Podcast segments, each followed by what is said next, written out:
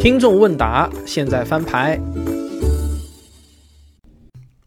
最近有一位听众留言问：胶原蛋白填充霜可以去皱纹吗？现在好多广告啊。这个问题啊，说实话也挺戳中我的。为什么呢？因为我现在因为工作需要，总是需要频频出镜，皮肤不好呢，就会影响我的视频质量。但我的皮肤呢，就是很不争气的，以肉眼可见的速度，一年不如一年。主要表现在颜色啊越来越黑黄，色斑越来越多，皱纹越来越多，表皮的水分也越来越少。总之一句话，这张脸呢是越来越老了。尽管我们人人都知道岁月就像一把杀猪刀，但哪个人又不想让岁月手下留情，杀我们杀得慢一点呢？有需求就有商机。如果能开发出靠谱的可以延缓皮肤衰老的产品，那需求量当然是太大了。现在啊，在所有这类商品中，胶原蛋白类的产品呢，知名度最高，商品形态也最多。那么，胶原蛋白类的产品到底是不是智商税呢？很遗憾啊，这个问题我很难给你一个一句话的答案。我没有办法斩钉截铁地说是智商税，但更不能直接告诉你这不是智商税。你还是需要听我详细的解释一下。为了找到这个问题的答案呢，我主要阅读了我的文献助理牛牛啊帮我挑选出来的这几份文献资料。第一份呢是二零二三年四月十二号发表于哈勃健康出版社 （HHP） 的一篇综述文章。第二篇呢是二零二二年二月收录于 NIH，也就是美国国家卫生研究院的一篇综述文章。第三篇文献呢是二零二一年五月发表于哈勃公共卫生学院的一篇综述文章。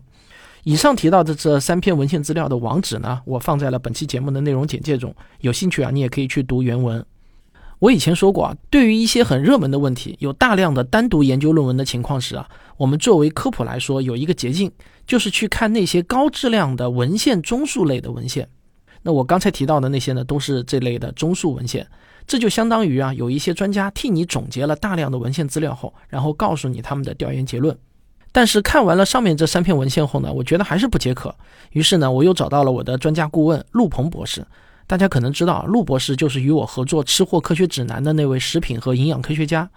他现在在东京大学农学与生命科学研究科担任食品结构生物学研究室的助教。他的研究方向呢，就是寻找和鉴定食品中的功能性成分。对这个问题呢，是非常对口的专家。我呢，就向陆鹏博士请教了很多专业上的问题，也咨询了他的一些观点和看法。在谈我的调研结论之前啊，我想我们有必要呢先了解一下到底什么是胶原蛋白，这对于理解我后面要说的内容呢还是挺重要的。胶原蛋白啊，就是所有多细胞动物身体上都有的一种物质，隶属于纤维蛋白家族。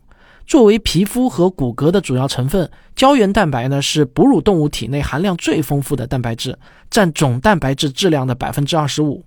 平时我们炖各种肉汤或者骨头汤，凉了以后，这个汤呢会冻起来。这就是胶原蛋白起到的作用。越容易冻出这种皮冻的食材呢，说明胶原蛋白的含量越丰富。胶原蛋白在电子显微镜下面呢是清晰可见的，是一种坚硬的三链螺旋结构。胶原蛋白聚合在一起后，又会形成纤维状的胶原纤维。这些纤维呢，又会聚集成更大的结构。这种更大的结构啊，直径有几微米，可以长达数百微米。你在脑海中呢，可以想象一根麻绳。如果你拆过麻绳，就会发现啊，麻绳是很多股更细的小麻线缠绕形成的。每一股啊，往往又可以细分成更细的纤维。这个形态呢，和胶原纤维就很像。我们的皮肤为什么能够光滑有弹性，靠的就是这些胶原蛋白。它们就好像是用橡皮筋绞成的麻绳，支撑着我们的皮肤。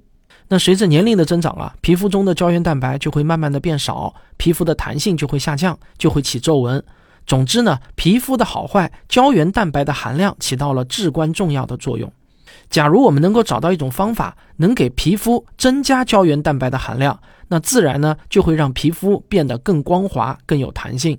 但是直接往皮肤上涂抹胶原蛋白和口服胶原蛋白能不能起到作用呢？下面呢我就把我这次调研后的个人的一些结论啊总结如下，仅供大家参考。第一呢。胶原蛋白类的产品主要有外用和口服这两种不同的形态。外用类的啊基本上可以看成是智商税，因为从作用原理上来看，胶原蛋白呢无法进入到皮肤的真皮层，就算进去了，也无法进入到皮肤中的胶原纤维束中。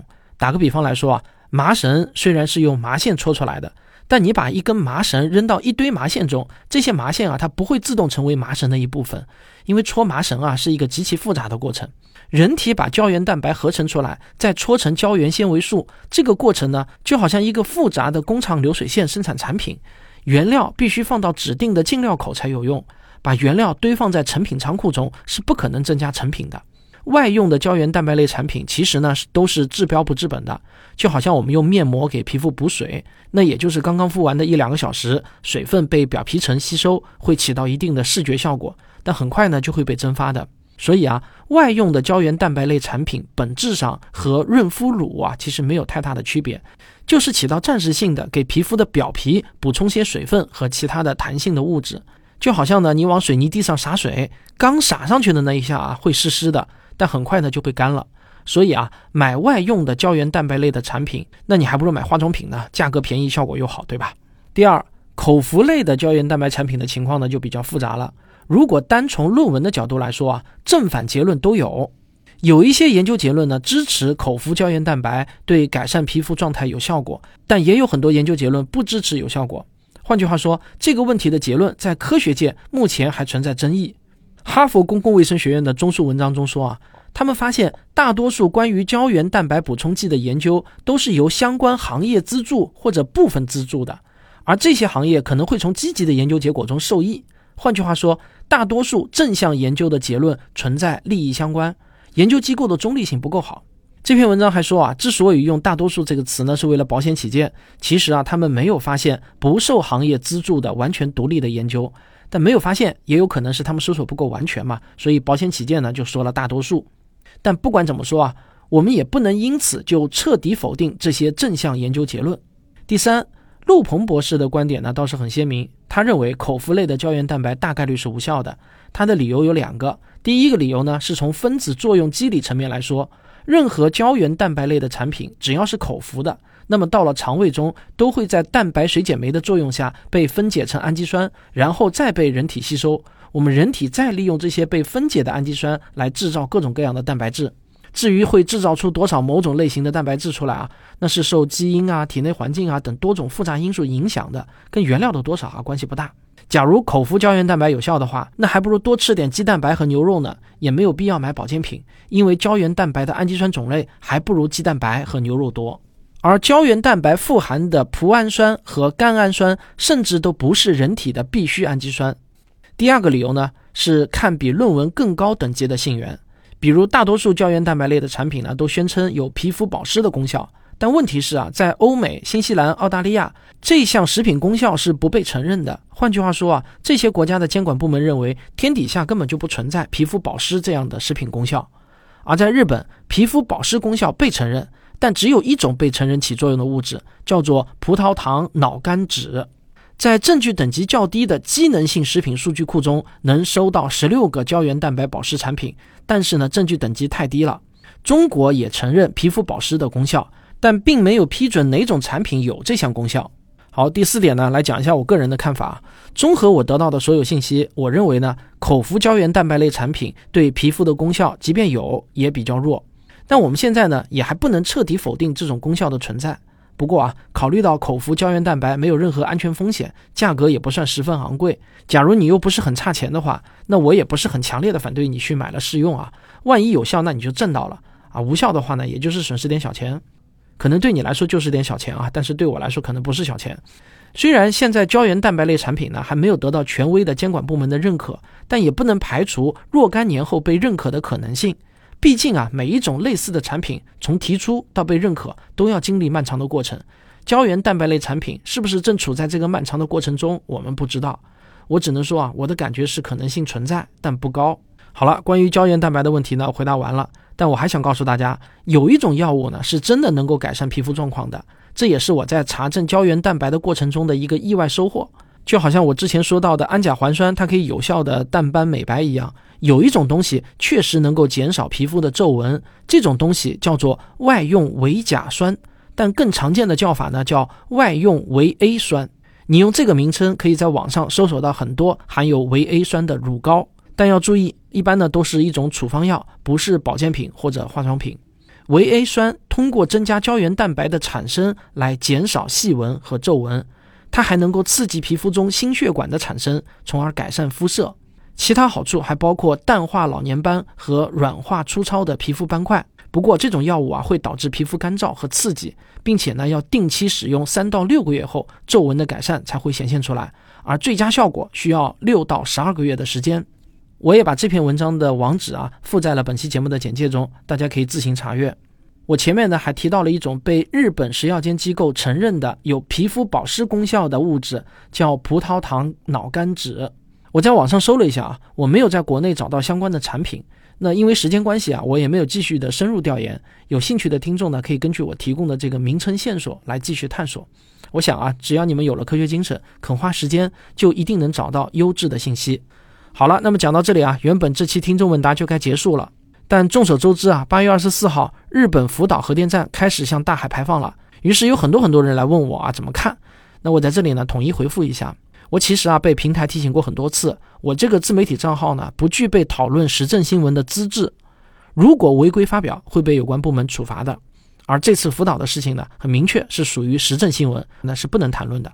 那我只能告诉大家，当我们分析一个复杂的事件时，可以先把这个事件中涉及的问题类型给分解一下出来。比如说，在这个事件中，哪些属于科学问题？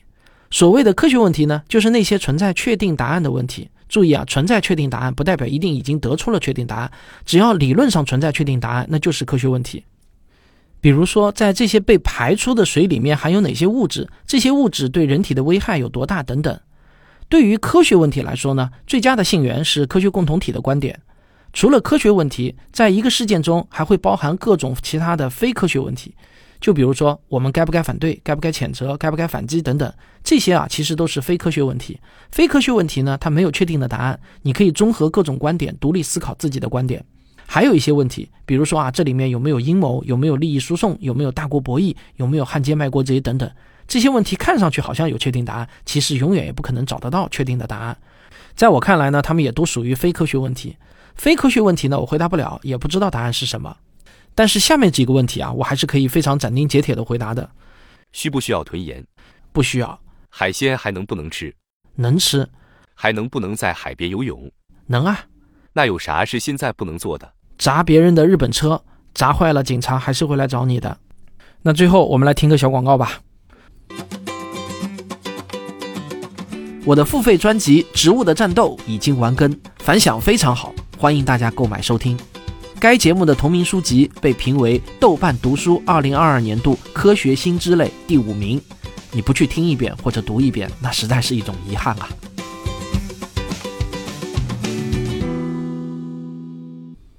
好，这就是本期的听众问答，我们下期再聊。